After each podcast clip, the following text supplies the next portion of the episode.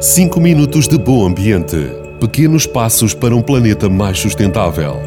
Todas as quintas-feiras na Vagos FM, às 9h30 e 18h30. 5 minutos de bom ambiente, com o patrocínio do município de Vagos. Esta semana tivemos dois dias comemorativos: o dia 21, Dia Internacional da Floresta e também Dia Mundial da Árvore, e o dia 22, Dia Mundial da Água.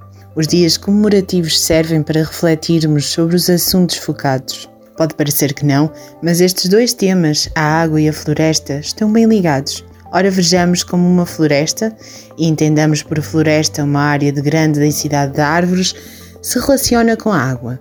A sombra que as árvores produzem faz descer a temperatura, evitando a evaporação da água.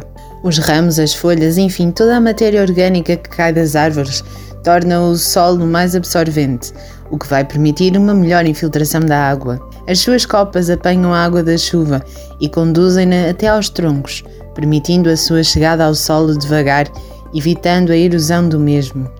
As árvores fazem fotossíntese, isto é, absorvem CO2 e produzem oxigênio, e neste processo reciclam a água doce só por curiosidade, sabiam que apenas um carvalho consegue, em média, transpirar 151 mil litros por ano? São toneladas de água que vão para a atmosfera.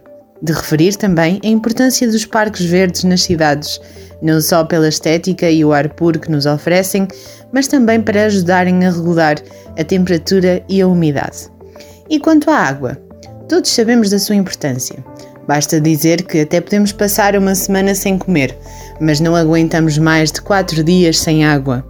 Neste ano, o tema escolhido para a comemoração do Dia Mundial da Água foi Água Subterrânea tornar visível o invisível. E porquê? Porque da pouca água doce disponível para consumo, a maior parte está no subsolo e serve para alimentar metade da população mundial. Gostaria de partilhar convosco três preocupações. A primeira prende-se com a impermeabilização dos terrenos. Quanto menos terrenos tivermos disponível para que as águas das chuvas se possam infiltrar, menos água chegará aos aquíferos. A segunda diz respeito à sobreexploração, isto é, tirar a água do aquífero a um ritmo maior do que de reposição natural dele. No litoral pode tornar-se um grave problema, uma vez que podemos ter a introdução de água salgada nos tais aquíferos. Por último, a contaminação das águas subterrâneas, sendo que a maior parte é devida a descargas sem tratamento. Refiro-me tanto a águas residuais domésticas, vulgarmente designadas por esgotos, como a industriais, bem como a deposição no solo de qualquer tipo de resíduos ou a produtos utilizados indiscriminadamente na agricultura.